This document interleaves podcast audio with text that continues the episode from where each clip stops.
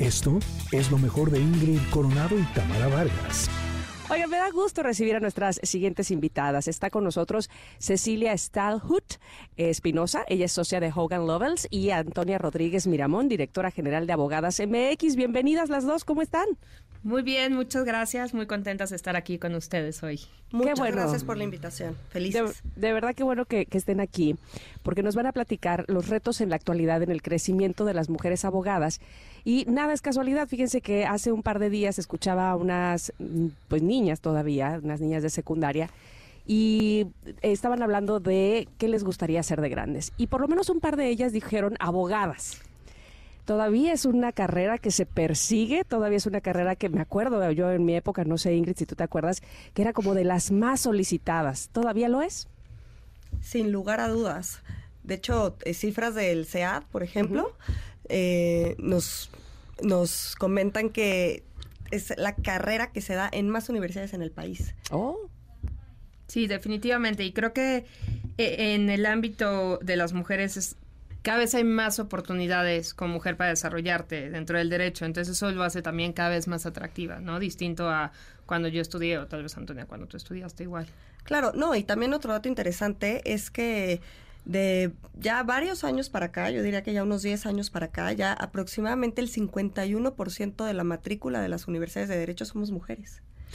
¿En serio? O sea, ¿son más mujeres que hombres? Son más mujeres que hombres actualmente estudiando la licenciatura de Derecho. ¡Wow! Eso, suena muy bien. exacto.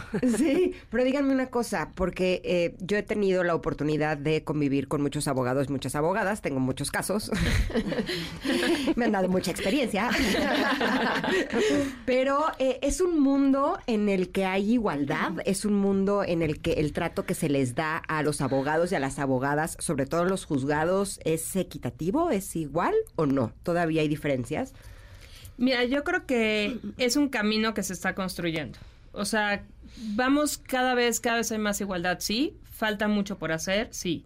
Y, yo no solamente lo limitaría al trato que te pueden dar en una oficina de gobierno o en un juzgado o te puede dar un propio cliente, ¿no? Es también eh, eh, las oportunidades que hay de crecimiento, las oportunidades que hay de desarrollo como mujer dentro de la industria del derecho y, definitivamente creo que sí, creo que estamos en una posición mucho mejor de la que hubiéramos estado hace 10 años, hace 15 años, pero insisto, todavía hay mucho que construir. Ahorita Antonio tocaba un, tema muy importante. Oye, sí, el 51% de las, eh, la matrícula de una universidad son mujeres. Pero ¿por qué no estamos viendo esos mismos porcentajes? Por ejemplo, en un despacho, ¿no? Eh, eh, las personas que trabajan en los pues. despachos, o las socias, o los councils. Entonces, esa, ese punto al que tenemos que llegar, a, que, esos números que se están reflejando dentro de una carrera, por ejemplo, también se vean dentro de los despachos, dentro de las oficinas de gobierno, dentro de las empresas. Oigan, pues siguiendo con la plática que escuché, nada más les quiero decir que enseguida que estas dos pequeñas dijeron, yo quiero ser abogada, hubo alguien adulto que respingó y dijo, la inteligencia artificial va a hacer que esa carrera cada vez sea menos importante o que, o que ocupe el, lugar de los abogados. ¿Ustedes qué opinan sobre eso?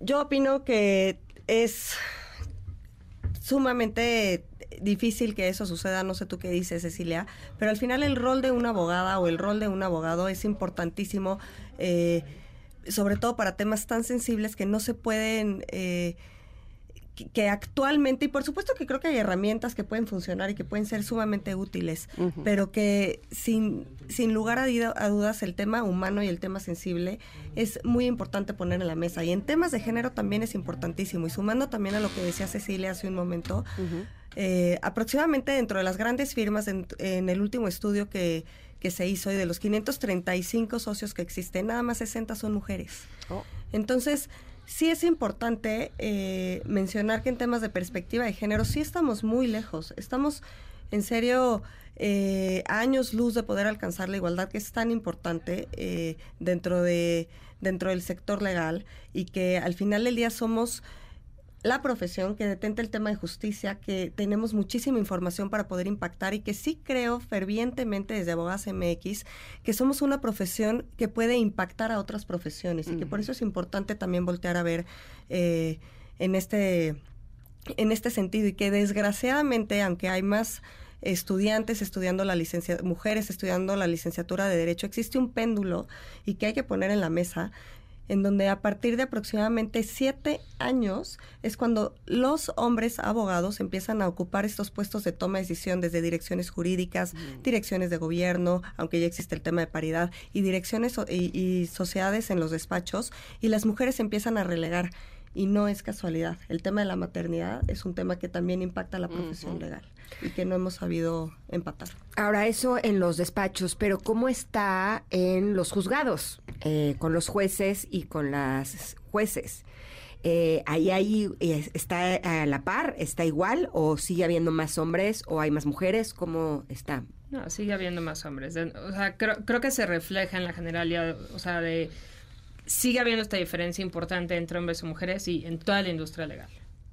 O, yo lo digo, no sé qué opinas, Antonia, pero creo que no, no hay una diferencia. O sea, no es como que los juzgados haya mayor equidad o en las empresas tengamos mayor equidad. Creo que el problema sigue siendo el mismo en distintas perspectivas. Sin lugar a dudas, sigue existiendo una disparidad importante, pero hay que también tomar en cuenta distintas cosas.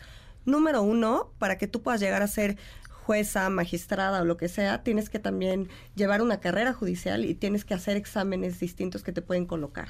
Y una vez más, hay mujeres que se retraen y quedan un paso para atrás porque no tienen el, eh, el apoyo, el tema o... Eh, las herramientas también socioemocionales para poder tomar, prepararse, tomar estos exámenes y poder ascender en su carrera judicial. Está también el tema de la colegiación, si hablamos de notarías, eh, de notarias y de notarios en México. Hay muy pocas notarias en, eh, en la Ciudad de México, porque es el único estado en donde te tienes que colegiar para poder eh, acceder a una notaría. Entonces son todas estas cosas en las que, por ejemplo, y perdón si es muy burdo, pero si estás casado con un, con un eh, con una persona que apoya tu carrera y que los dos están tal vez en el, en el ámbito judicial, todavía existe esta concepción y que, y que es un sesgo inconsciente totalmente de bueno, pues que el hombre se prepare y que siga este camino para que llegue a ser juez y entonces yo me yo doy un paso para atrás. ¿Por qué seguimos tomando estos sesgos inconscientes? Todavía existen también concepciones como en, tiempos de pandemia, por ejemplo, es más importante que el hombre conserve el trabajo a que la mujer conserve el trabajo. Y entonces el tema cultural en México sigue jugando un rol que, que nos sigue deteniendo y que sigue significando un freno importante para la profesión en cualquier ámbito público o privado. Y maravilloso también me parece la plática que estamos teniendo con Cecilia Stalhut Espinosa y Antonia Rodríguez Miramón eh, sobre los retos en la actualidad en el crecimiento de las mujeres abogadas. Y hablábamos, sí, de cómo ha habido un incremento en las mujeres que eh, entran a las carreras de derecho, eh, no se ve de la misma proporción a las mujeres que están ejerciendo. Sin embargo, me gustaría saber cuáles consideran que serían las eh, los dotes, las herramientas, la vocación que debería tener una mujer que estudia esta carrera. Pues parte importante de lo que hace Abogadas MX y la razón por la que por la que existe es justamente para generar entornos que favorezcan el desarrollo profesional de las mujeres dentro del sector legal. Y ojo, una cosa importante que hemos encontrado con el tiempo es que si, si las mujeres no vivimos entornos y espacios seguros dentro de nuestra profesión, pues va a ser difícil también llegar a un puesto de toma de decisión y de, y de liderazgo. Pero para acompañar este desarrollo es importantísimo concentrarnos en las habilidades socioemocionales conforme vas creciendo, ¿no? Entonces, Abogadas MX tiene distintos programas eh, de impacto y que obviamente no me voy a extender en ellos, pero llevamos ya 10 años dando un programa de mentoría importantísimo, ya tenemos más de 1.500 parejas que hemos podido consolidar y que hemos podido eh, acompañar en su proceso. Y es una mentoría enfocada en habilidades socioemocionales. Tenemos otro programa que se enfoca en networking profesional, estamos profesionalizando la manera en la que generamos clientes y oportunidades.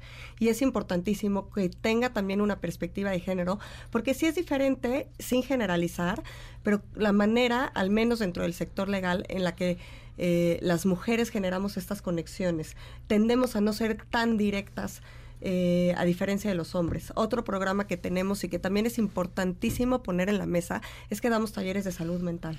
Hay una crisis de salud mental desde que eres estudiante. Eh, dentro del sector legal y pues que va avanzando. Yo no sé si ustedes tengan este dato, pero las dos profesiones que sufren más eh, infartos, por ejemplo, son la, la, médica y la legal. Entonces es importante también poner ahí eh, un foco de atención. Y Abogadas MX se concentra muchísimo en eso. Tenemos un programa de becarias de universidades públicas, damos clases en ocho universidades del país, una clase de perspectiva de género y de liderazgo. Y entre muchos otros proyectos que me encantará platicarles también eh, en otra ocasión. Y uno de ellos sumamente importante y por el que nos tiene aquí el día de hoy es el de Socias Avanzando. Tenemos no eh, nada más un directorio de todas las socias, mujeres senior, socias junior que están ocupando y llegando a estos puestos de toma de decisión, sino un plan de trabajo porque el llegar a una sociedad, y ahorita nos va a poder compartir Cecilia, pues es un reto gigantesco. Y el acompañamiento y el poder crear y generar comunidad alrededor de este nuevo reto es importantísimo. Mira, creo que ahorita tocabas una palabra clave y es comunidad. Una de las herramientas, si lo podemos llamar así, que, yo no, le pondría ese nombre en sí, es necesitas tener un grupo de apoyo, necesitas tener un círculo eh, de mentoras, eh, de gente que, tanto de la profesión o fuera de la profesión, que te, acompañen en este camino. Es un camino muy duro en el que qué virtudes vas a tener que tener distintas a, que pudiera tener otro profesionista o a, un hombre, si lo queremos comparar así, vas a tener que tener mucha paciencia, mucha resiliencia, tienes que ser muy fuerte y, sobre todo no perder de vista tu objetivo. Porque en ese camino para llegar a ese objetivo te vas a enfrentar, te vas a enfrentar con muchos retos.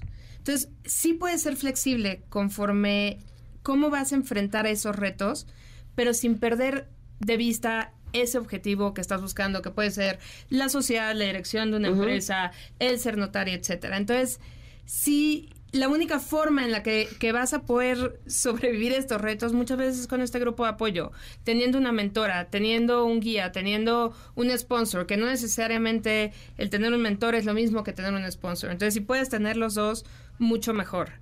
Eh, y, por último, yo, yo creo que lo que aconsejaría es sí buscar un balance en tu vida. Y, lo tocaba muy bien ahorita Antonia.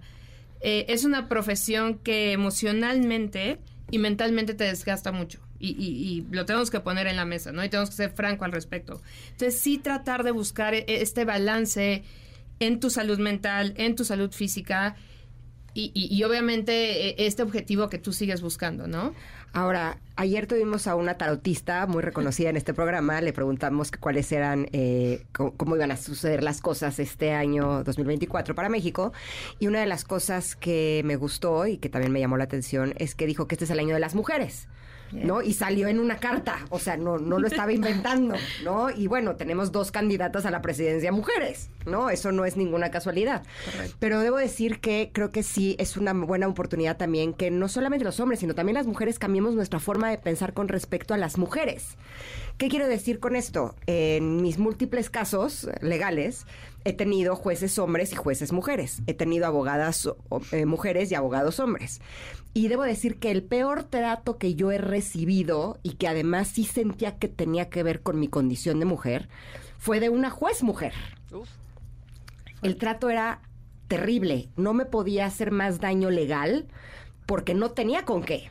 Pero lo que sí hizo fue que extendió mi juicio en el juzgado de lo familiar por ocho años, cuando no había ninguna razón para hacerlo. ¿no? Entonces, cuando yo vi que eh, se quedó como presidenta de eh, la primera sala eh, de la Suprema Corte de la Justicia de la Nación, la ministra Norma Piña, me dio mucha alegría porque dije, ok, está comandado por una mujer. ¿Ustedes han notado alguna diferencia después de que ella está con el trato que se les está dando a las mujeres o no? Yo, eh, bueno, primero lamento muchísimo que hayas vivido esta situación. Aplaudo también la llegada de la ministra Norma Piña. Creo que es una mujer extraordinaria que está haciendo muchas cosas y que juega un rol difícil en este, en este país y en este contexto que estamos viviendo. Eh, y también, también eh, creo que es un tema de sensibilización constante, ¿no? Es como, como decía Simón de Beauvoir en su momento, no olvidemos nunca que estos derechos que hemos ganado y que hemos reclamado en cualquier momento pueden ir para atrás. Entonces, eh, es un trabajo constante, es un tema de, eh, de sensibilización eh, ardua y, permanente.